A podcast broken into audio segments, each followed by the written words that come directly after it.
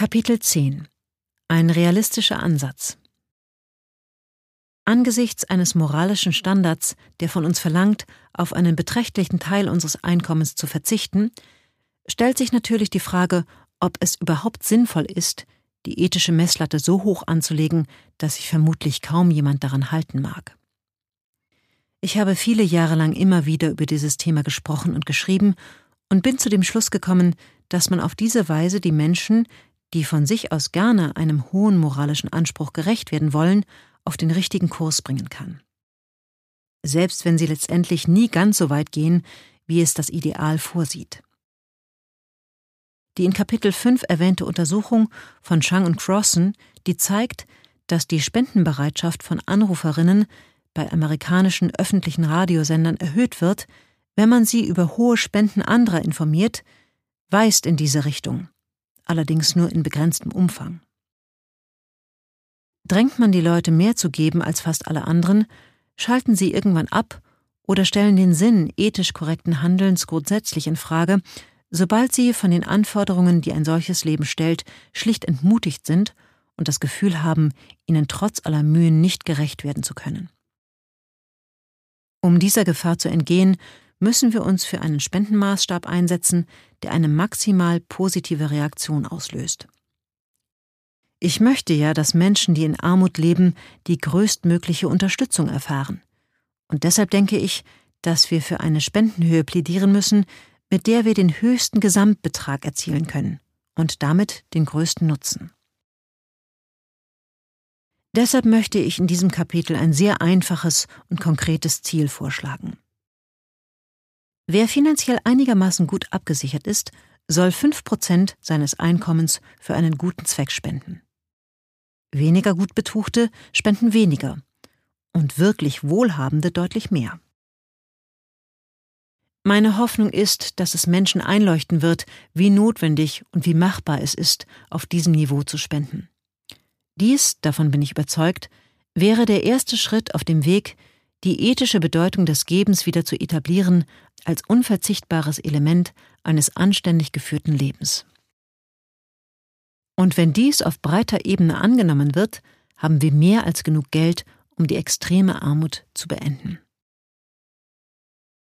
Ich weiß, dass ich mit dieser pragmatischen Richtlinie weit hinter meiner bisherigen moralischen Argumentation zurückbleibe. Die meisten Menschen könnten wesentlich mehr als diese fünf Prozent ihres Einkommens abgeben, ohne etwas opfern zu müssen, was auch nur annähernd so bedeuten wäre wie das Leben, das sie retten. Wie kann ich nun sagen, dass Menschen, die fünf Prozent geben, ihre Verpflichtungen erfüllen, wenn sie noch weit davon entfernt sind, das zu tun, was sie meiner Meinung nach tun sollten? Der Grund dafür liegt im folgenden wichtigen Unterschied. Was ich als Individuum tun sollte, ist eine Sache. Der Moralkodex, den ich öffentlich vertrete, jedoch eine ganz andere. Auf den ersten Blick könnte man meinen, dass es keinen Unterschied geben sollte zwischen dem, was wir unserer Ansicht nach tun sollten, und dem, wofür wir eintreten. Aber dabei wird leider übersehen, dass moralische Grundsätze, wenn sie allseits wie gewünscht anerkannt und befolgt werden sollen, abgestimmt sein müssen auf die menschliche Natur, so wie sie sich mit all ihren skurrilen Überresten aus unserer Stammesgeschichte entwickelt hat. Gemeint ist beispielsweise unsere Neigung, siehe Kapitel 4, den Interessen von Menschen, die wir kennen und als Individuen identifizieren können, mehr Gewicht beizumessen als den Anliegen von Menschen, denen wir nie begegnen werden und deren Namen uns nicht bekannt sind. Wenn ich also dafür plädiere, dass jeder, dem es finanziell gut geht, so viel spenden sollte, dass er selbst an der Schwelle zur Armut steht, damit Kinder vor Malaria und anderen leicht vermeidbaren Krankheiten gerettet werden können, werden nur wenige Menschen meiner Aufforderung nachkommen, sodass nicht vielen Menschen geholfen wird. Ich befinde mich jedoch in einer ganz anderen Lage, wenn ich für mich selbst entscheiden will, wie viel Geld ich zu spenden bereit bin. Ich kann mich nicht mit meiner eigenen menschlichen Natur herausreden, wenn ich einen Grund suche, warum ich nicht tue, was ich für richtig halte. Wie der französische Existenzialist Jean-Paul Sartre es ausdrückte, bin ich frei, wenn ich mich frage, was ich tun soll. Es wäre schlicht und einfach unwahr, wenn ich sagen würde, ich kann leider keine 1000 Dollar spenden, um fremden Menschen in Afrika zu helfen, weil ich ein Mensch bin. Und Menschen sorgen sich einfach weniger um anonyme Wesen in der Ferne als um die Leute in ihrer unmittelbaren Nähe. Das mag erklären, warum ich nicht all mein überschüssiges Geld an die von The Life You Can Save empfohlenen Hilfsorganisationen spende, aber es rechtfertigt nicht, dass ich es nicht tue. Und es liefert auch keinen Grund dafür, es nicht zu tun. Um es in einer unter Existenzialisten populären Wendung absoluter Verachtung zu sagen, ich würde einen Mangel an Authentizität beweisen, wenn ich mich auf die menschliche Natur beriefe, um zu erklären, warum ich etwas nicht tue, das ich im Prinzip für richtig halte und tun könnte, wenn ich mich schlicht dafür entschiede. Sollte das immer noch verwirrend klingen, mag das zum Teil daran liegen, dass wir Menschen in Moralfragen geneigt sind, in Schwarz und Weiß zu denken. Entweder tut man, was moralisch korrekt ist und wird dafür gelobt, oder man handelt falsch und sollte dann auch mit Vorwürfen rechnen. Doch ein Leben mit Moral hat mehr Nuancen. Wir benutzen Lob und Tadel, um das Verhalten von Menschen zu beeinflussen, und der angemessene Standard wird dadurch bestimmt, was wir von den meisten Menschen erwarten können. Also sollten sich Lob und Tadel, zumindest wenn sie öffentlich ausgesprochen werden, an dem Kodex orientieren, den wir in der Öffentlichkeit vertreten und nicht an den möglicherweise höheren Maßstäben, die wir an unser eigenes Handeln anlegen. Wir sollten es ausdrücklich honorieren, wenn Menschen sich besser verhalten als die meisten anderen unter den gegebenen Umständen. Wir sollten sie deutlich kritisieren, wenn sie sich erkennbar schlechter verhalten. Hast du mehr geleistet als den erwartbaren Anteil, solltest du dir nicht auch noch Vorwürfe anhören müssen. Hast du sogar mehr getan, als die gesellschaftlich akzeptierte Norm verlangt, dann solltest du Lob erfahren und nicht Kritik dafür, dass du nicht noch mehr geleistet hast. Ein Urteil über Reiche und Prominente. Das führt uns zurück zu den reichsten Menschen der Welt, von denen viele enorme Summen für den guten Zweck gespendet haben. Was sollen wir von Bill und Melinda Gates halten, die 50 Milliarden Dollar verschenkt haben, das meiste für den Kampf gegen Armut, und immer noch zu den reichsten Menschen der Welt gehören. Die beiden Gates wissen, was wirklich zählt. Auf der Website der Bill und Melinda Gates Foundation steht klar und deutlich zu lesen, alle Menschenleben sind gleich viel wert. Gates sagt, dass er zum Philanthropen wurde, nachdem er gelesen hatte, dass jedes Jahr eine halbe Million Kinder am Rotavirus sterben. Bis dahin habe er nicht einmal gewusst, dass es ein solches Virus überhaupt gibt. Es ist der am weitesten verbreitete Auslöser von schweren Durchfallerkrankungen bei Kindern. Er fragte sich, wie kann es sein, dass ich noch nie davon gehört habe, wenn das Virus eine halbe Million Kinder pro Jahr tötet? Er recherchierte weiter und fand heraus, dass in den Ländern mit niedrigem Einkommen Millionen Kinder an Krankheiten sterben, die es in den Vereinigten Staaten überhaupt nicht mehr gibt oder die dort zumindest kaum noch auftreten.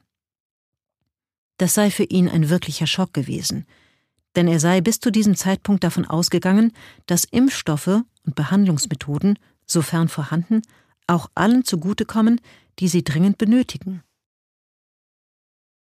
Bill Gates berichtet, dass Melinda und er bei der Beschäftigung mit diesem Thema zu dem schrecklichen Schluss kommen mussten, dass in der Welt von heute manche Menschenleben für wert gehalten werden, gerettet zu werden und andere nicht. Ihre Reaktion war, das darf einfach nicht wahr sein. Aber sie hatten jetzt klar vor Augen, dass es so ist. Und dies brachte sie dazu, ihre Stiftung zu gründen und sie mit einem Startkapital von 28,8 Milliarden Dollar auszustatten. Seit 2008 kümmern sie sich praktisch ausschließlich darum, dass die Stiftung so effektiv arbeitet wie möglich. Das war damals die größte wohltätige Spende, die es jemals gegeben hat. Sie hat sogar die Großtaten, die Carnegie oder Rockefeller im Laufe ihres Lebens bewirkt haben, bei weitem in den Schatten gestellt, selbst wenn man die Zahlen um die Inflation bereinigt. Warren Buffett hat etwas später etwa 31 Milliarden Dollar gespendet. Vor allem an die Gates Foundation und hat mit einem Pledge, einem Spendenversprechen, versprochen, letztendlich 99 Prozent seines Vermögens zu verschenken. Bill und Melinda Gates sowie Warren Buffett haben sich sowohl mit ihrer Großzügigkeit als auch mit ihrer Entscheidung, möglichst viel Gutes zu tun und nicht Wolkenkratzer oder große Institutionen nach sich benennen zu lassen, höchstes Lob verdient.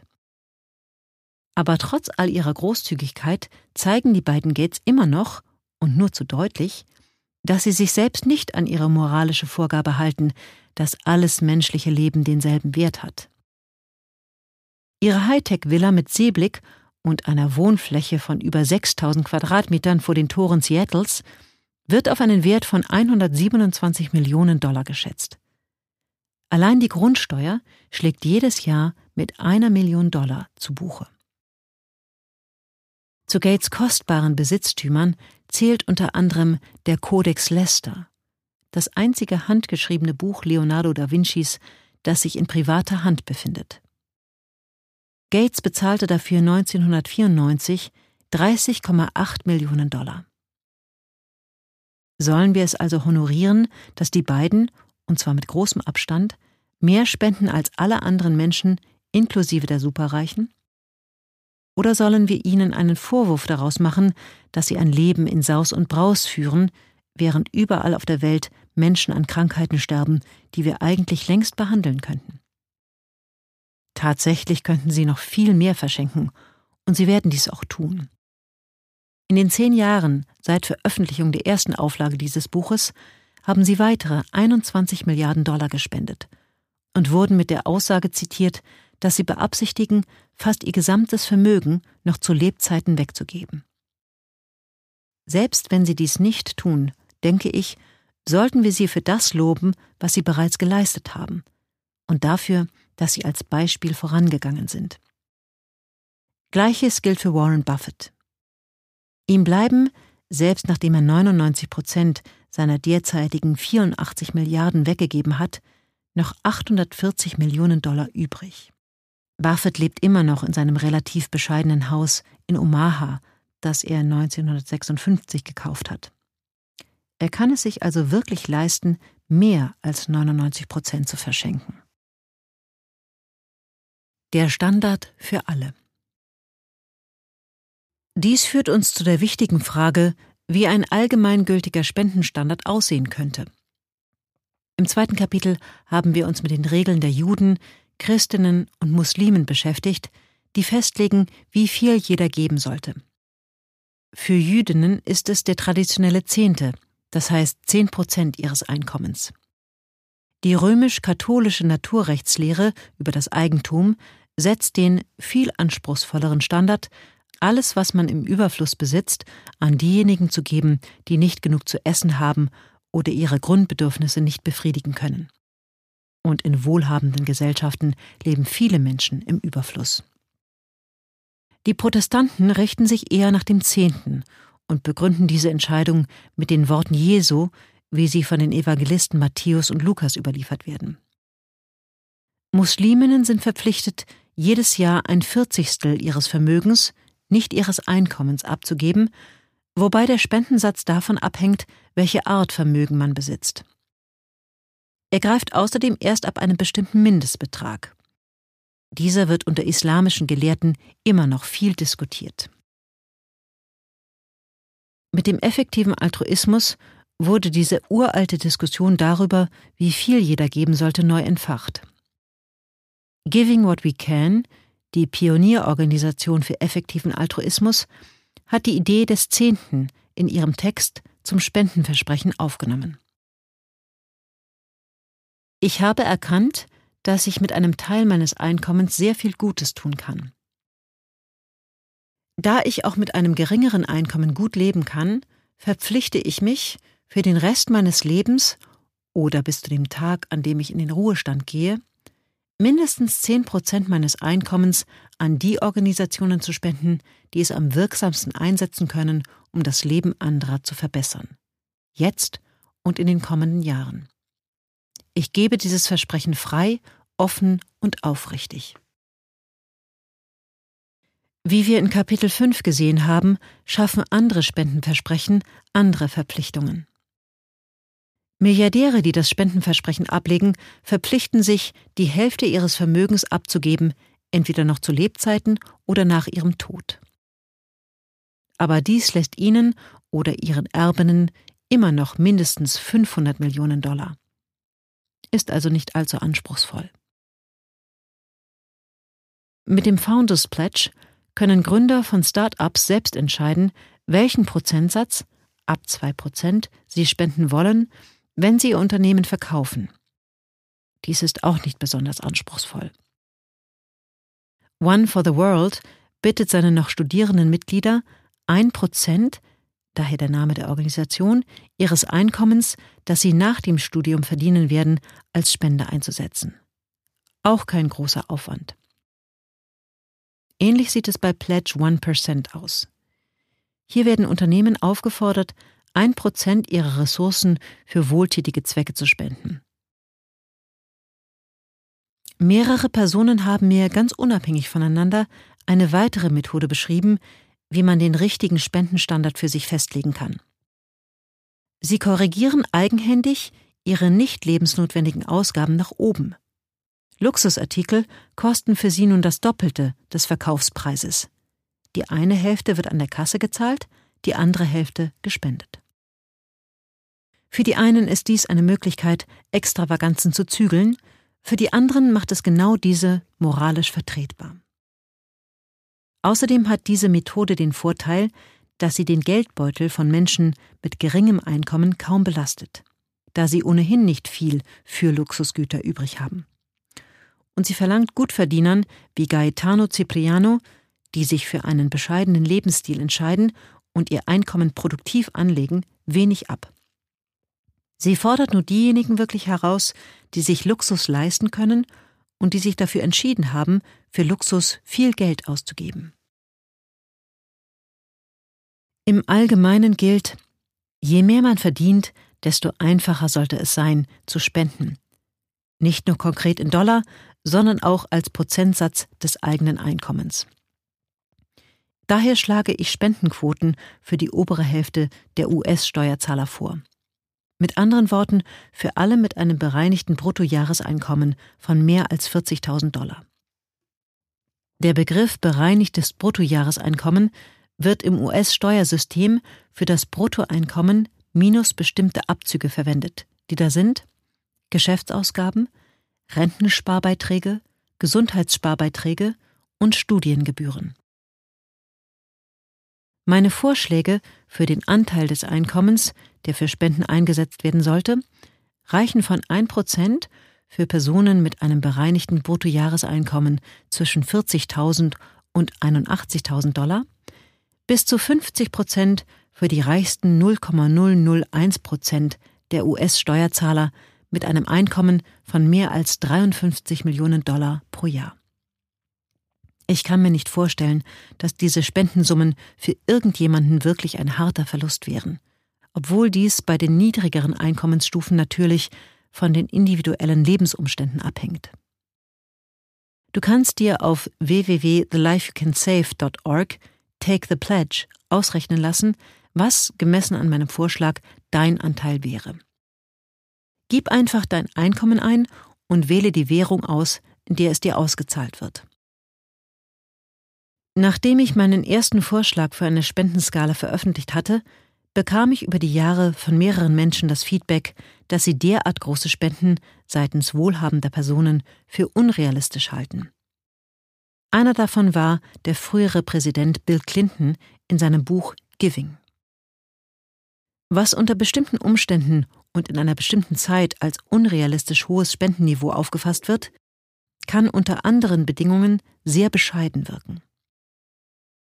Überraschenderweise spenden Amerikaner, die von weniger als 20.000 Dollar im Jahr leben müssen, einen höheren Anteil ihres Einkommens an Hilfsorganisationen, nämlich beachtliche 4,6 Prozent, als jede andere Einkommensgruppe bis zu einem Jahresverdienst von 300.000 Dollar. Die Beträge, die wir spenden, werden im hohen Maße von dem beeinflusst, was in der Familie üblich war, in der wir aufgewachsen sind. Und darauf wiederum hat die Kultur um uns herum einen Einfluss. Wie wir im fünften Kapitel gesehen haben, hängt sehr viel davon ab, wie wir den Menschen erreichen und wie institutionelle Strukturen und gesellschaftliche Konventionen aussehen. Solange wir, wie in diesem Abschnitt des Buchs erläutert, diese Strukturen und Konventionen nicht geändert haben, können wir nur schwer einschätzen, wie viel die Menschen wirklich bereit sind zu spenden. Meine Spendenvorschläge bringen wohlhabende Menschen nicht im geringsten in die Gefahr, selbst zu verarmen. Sie werden auch weiterhin auf einem sehr komfortablen Niveau leben, in guten Restaurants essen, in Konzerte gehen, luxuriöse Reisen unternehmen und ihre Garderobe einmal im Jahr rund erneuern können. Ich habe nicht den geringsten Zweifel, dass keiner dieser Spitzenverdiener erkennbar weniger glücklich sein wird. Im Gegenteil, ich bin mir sicher, die meisten werden viel glücklicher sein, weil sie endlich etwas Würdiges und Erfüllendes mit ihrem Reichtum anstellen können. Selbst wenn du nicht zur oberen Hälfte der Steuerzahlenden gehörst, kannst du trotzdem einen Teil deines Einkommens abgeben. Denke an die Flasche Mineralwasser oder die Limonadendose, die du gekauft hast, obwohl du auch gutes Wasser aus dem Wasserhahn trinken könntest. Fang mit einer kleinen Summe an, egal was es ist, und schau im nächsten Monat, ob du noch ein kleines bisschen mehr abgeben kannst. Ein Prozent abzuzweigen könnte zu schaffen sein, und es wird dir das Gefühl geben, dass du deinen Teil geleistet hast. Natürlich habe ich, wie ich in meiner Antwort an Douglas, siehe Kapitel 3, eingeräumt habe, keinerlei Autorität über dich. Es liegt an dir, meine Vorschläge und Argumente zu überdenken und dann selbst zu entscheiden, wie viel du spenden möchtest. Ein Vorteil solcher Empfehlungen ist, dass sie es möglich machen, eine Gesamtspendensumme aus den Spenden aller wohlhabenden Menschen der Welt zu berechnen, wenn sie gemessen an ihren Einkünften so viel abgeben würden, dass es sie nicht unangemessen stark belastet. Da wir die Anzahl der US-Steuerzahler pro Einkommensklasse kennen, können wir diese Gesamtsumme hypothetisch bereits klar bestimmen. 680 Milliarden Dollar kämen pro Jahr zusammen.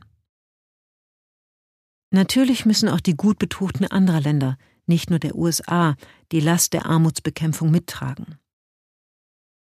In Kapitel 9 habe ich die Schätzung formuliert, dass etwa eine Milliarde Menschen weltweit zu den Wohlhabenden gehören. Dies sind alle Personen, die mehr als das Durchschnittseinkommen in Portugal verdienen. Sie sollten ebenfalls ihren Teil zur Bekämpfung der weltweiten Armut beitragen, sei es in ihren eigenen Ländern oder anderswo. Legen wir der Einfachheit halber für die Vereinigten Staaten fest, dass sie ein Drittel der Verantwortung tragen sollten. Denn das entspricht ihrem Anteil am Gesamteinkommen der OECD-Länder. Im Jahre 2017 waren es 34 Prozent. Wenn wir also von dieser Annahme ausgehen und davon, dass die Einkommensverteilung in anderen OECD-Ländern mit der in den USA vergleichbar ist, würde das Übertragen meiner Rechnung auf die ganze Welt einen Betrag von jährlich mehr als 1,8 Billionen Dollar für die Entwicklungshilfe ergeben. Nun ja, ganz korrekt ist das noch nicht, denn in vielen OECD-Ländern sind die Einkommensverhältnisse weniger ungleich als in den USA. Es gibt dort weniger Menschen in den obersten Gruppen, entsprechend weniger Höchstspendenzahlerinnen. Ziehen wir also von der genannten Zahl noch einmal 500 Milliarden ab, sodass wir bei 1,3 Billionen Dollar ankommen. Dann ist dies immer noch das 20-fache der 65 Milliarden Dollar, die der Economist Leitartikel, siehe Kapitel 9, für die Überwindung der extremen Armut vorsieht. Ich habe in diesem Zusammenhang darauf hingewiesen, dass diese Schätzung mit großer Wahrscheinlichkeit zu niedrig ist und sie entsprechend verdoppelt. Wenn du möchtest, kannst du den erforderlichen Betrag noch höher einschätzen. Mit dem Zwanzigfachen sollten wir aber wirklich auskommen. Und sollte sich das Aushändigen von Bargeld nicht als wirksamster Weg herausstellen, extreme Armut zu beenden, können die 1,3 Billionen Dollar leicht auch noch Studien und Testphasen finanzieren, die uns dann den richtigen Weg weisen werden. So gesehen ist es also sehr wahrscheinlich, dass wir, wenn wirklich die gesamte Milliarde wohlhabender Menschen auf der Welt nach meinem Schema spenden würde, die erste Vorgabe des Sustainable Development Goal One erreichen können, die Überwindung der weltweiten extremen Armut. In meinen Augen wäre das für sie vollkommen verkraftbar. Höchstwahrscheinlich bliebe sogar genug an Spendengeldern übrig, um auch bei den anderen Entwicklungszielen noch etwas zu erreichen. Ein weiterer Punkt, der sich aus diesen Berechnungen ergibt, ist der folgende. Von den 680 Milliarden Dollar, die die obersten 50 Prozent der Steuerzahler ohne große Einschränkungen spenden könnten, stammen nur 62 Milliarden Dollar von Menschen mit einem Jahreseinkommen von unter 140 Dollar. Das heißt von denen, die nicht zu den 10 Prozent der US-Bestverdienerinnen gehören. Wenn du nun glaubst, es sei eigentlich zu viel verlangt von denen, die weniger als 140.000 Dollar im Jahr verdienen, ein Prozent ihres Einkommens als Spende einzufordern, ich bin nicht dieser Meinung, möchte ich hinzufügen, dann würde die Gesamtsumme dessen, was alleine die 10 Prozent der Top-US-Steuerzahler aufbringen, immer noch bei 556 Milliarden Dollar liegen. Übertragen auf die übrigen eine Milliarde wohlhabender Menschen auf der Welt käme immer noch eine Billion Dollar zusammen. Das 15-fache des Betrags, den The Economist für die Abschaffung extremer Armut veranschlagt. Der größte Motivationsschub. Wenn du zusammen mit allen anderen wohlhabenden Menschen in den reichen Industrieländern von deinem Einkommen, sagen wir 5% abzweigen würdest, um die Armut auf der Welt zu bekämpfen, wärst du wahrscheinlich kein bisschen weniger glücklich als jetzt. Eventuell müsstest du deine Ausgaben etwas anpassen, aber das wird dein Wohlergehen kaum beeinträchtigen. Deine neue Lebenseinstellung wird deinen Blick auf Konsum verändern. Du brauchst nun kein Geld mehr auszugeben, um den schönen Schein zu wahren und zu beweisen, dass du es dir leisten kannst, neue Outfits oder ein neues Auto zu kaufen oder das Haus zu renovieren. Stattdessen kannst du anderen sagen, dass du nun eine bessere Verwendung für dein Geld gefunden hast. Du kannst sogar ganz aufhören, dich um das Urteil anderer zu scheren, denn dein Selbstwert hat nun ein sicheres Fundament in dem, was du für andere tust und steht nicht mehr auf dem Treibsand fremder Meinungen. Es ist gar nicht mal unwahrscheinlich, dass du sogar viel glücklicher sein wirst als zuvor. Denn du bist jetzt Teil des weltumspannenden Projekts, den Ärmsten der Armen zu helfen, und das wird deinem Leben Sinn und Erfüllung geben. Viele Menschen haben mir in E-Mails mitgeteilt, dass es ihrem Leben einen neuen Sinn gegeben hat zu spenden. Warum soll das nicht auch für dich gelten?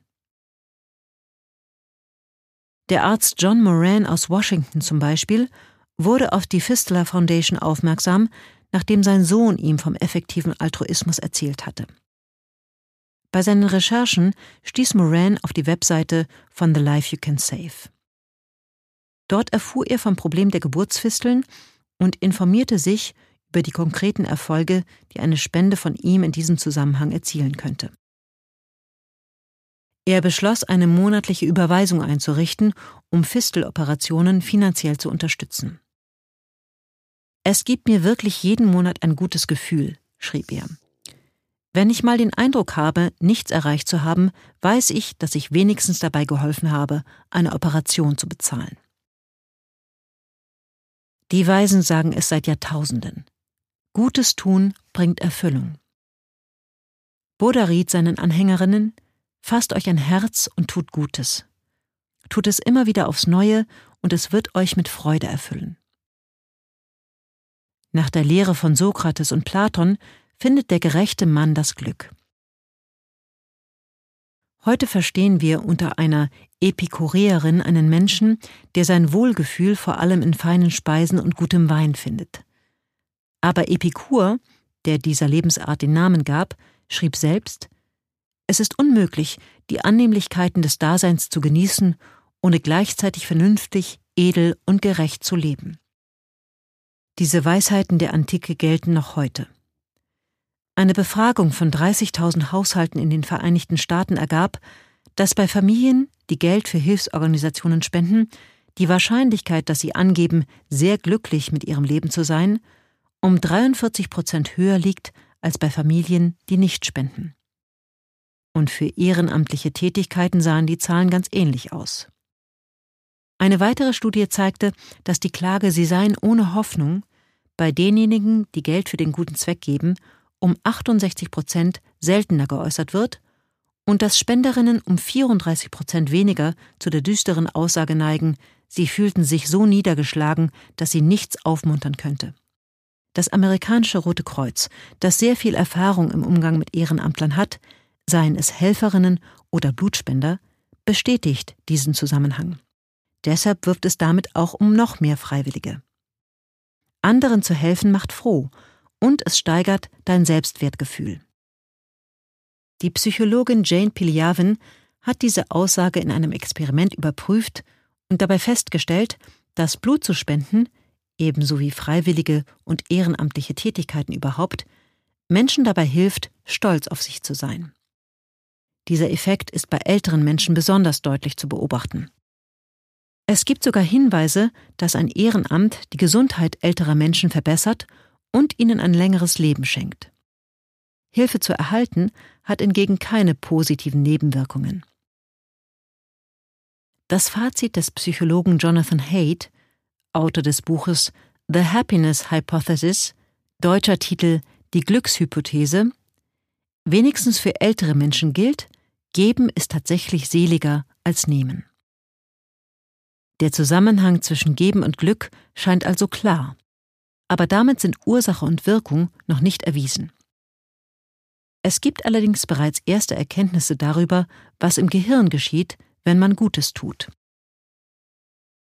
Für ein Experiment gaben der Psychologe Ulrich Meyer und die beiden Wirtschaftswissenschaftler William Harbaugh und Daniel Burkhardt 19 weiblichen Probanden jeweils 100 Dollar. Die Studentinnen wurden vor die Wahl gestellt, das Geld zu behalten oder einen Teil des Betrages für die Armenspeisung in der Gemeinde zu spenden. Dabei wurde ihre Gehirnaktivität mittels Magnetresonanztomographie gemessen. Um sicherzustellen, dass die beobachteten Effekte allein von der Entscheidung für oder gegen die Spende ausgelöst wurden und nicht etwa durch den Gruppenzwang, sich als großzügiger Mensch beweisen zu müssen, versicherte man den Studentinnen, dass niemand, nicht einmal die Forscher, später zuordnen könnten, wer gespendet hat und wer nicht. Das Ergebnis des Versuchs lautet, wenn die Probandinnen Geld spendeten, verzeichneten die Messgeräte eine erhöhte Aktivität in der Lust-, Belohnungs- und Glückszentrale des Gehirns, im Nucleus caudatus, im Nucleus accumbens und in der Hirnrinde. Es sind die Regionen im Gehirn, die reagieren, wenn man Süßigkeiten isst oder Geld geschenkt bekommt. Altruisten sprechen oft von einem Gefühl der Wärme, das sie verspüren, wenn sie anderen helfen. Jetzt wissen wir, was dabei in unserem Gehirn passiert. Die meisten von uns leben lieber in Harmonie als in Zwietracht. Und zwar sowohl im Hinblick auf unsere Mitmenschen als auch auf unsere eigenen Gefühle. Unsere innere Harmonie ist aber gestört, wenn die Wirklichkeit unseres Lebens im Widerspruch steht zu unserer Vorstellung, wie wir eigentlich leben sollten. Dein Verstand sagt dir bereits, dass du einen substanziellen Beitrag dazu leisten solltest, den ärmsten Menschen auf der Welt zu helfen. Doch deine Emotionen verhindern möglicherweise noch, dass du dieser Erkenntnis entsprechend handelst. Wenn dich das moralische Argument überzeugt hat und du trotzdem noch nicht ausreichend motiviert bist, dann rate ich dir, verfalle nicht ins Grübeln, wie du dein Verhalten verändern müsstest, um ethisch zu leben. Nimm dir einfach vor, mehr zu tun, als du bisher getan hast, und schau, wie sich das anfühlt. Wenn es sich gut anfühlt, mach weiter oder fordere dich heraus und tue ein bisschen mehr. Versuche, deine persönliche Bestleistung im Spenden zu finden. Es ist gut möglich, dass bereits dies eine größere Bereicherung für dich sein wird, als du dir je hast vorstellen können. Ich habe das große Glück gehabt, Henry Spira kennenzulernen einen Mann, der sich sein Leben lang für die Bedürftigen und Benachteiligten eingesetzt hat. Weil er nie besonders viel Geld hatte, bedeutete Philanthropie für ihn, Zeit, Energie und Intelligenz aufzuwenden, um etwas zu bewirken. In den 1950er Jahren marschierte er in den Südstaaten mit der Bürgerrechtsbewegung. Während er als Matrose zur See fuhr, engagierte er sich für eine alternative Gewerkschaft und kämpfte gegen die korrupten Gewerkschaftsbosse der alten Schule. In den 1960ern versuchte er sich als Lehrer und unterrichtete in den schlimmsten Problemschulen, die New York zu bieten hatte. In den 1970ern avancierte er zum außergewöhnlich erfolgreichen Anwalt des Tierschutzes. Zu seinen vielen Erfolgen zählt es beispielsweise, große Kosmetikkonzerne davon überzeugt zu haben, Alternativen für Tierversuche zu finden und ihre Produkte auf anderem Weg zu testen. Als er um die 70 war, diagnostizierten die Ärzte bei ihm Krebs und er wusste, dass er nicht mehr lange zu leben hatte. Ich habe damals viel Zeit mit ihm verbracht und in einem unserer Gespräche fragte ich ihn schließlich, was ihn dazu bewogen habe, sein Leben damit zu verbringen, anderen zu helfen. Seine Antwort lautete Ich glaube, jeder möchte am Ende das Gefühl haben, dass sein Leben mehr war, als Produkte zu konsumieren und Müll zu produzieren. Und ich denke, jeder möchte im Rückblick auf sein Leben gerne das Fazit ziehen, dass er alles gegeben hat, um diese Welt für andere besser zu machen. Man kann es auch andersherum sagen. Welche größere Motivation kann es geben, als das Menschenmögliche zu versuchen, den Schmerz und das Leid auf der Welt zu lindern?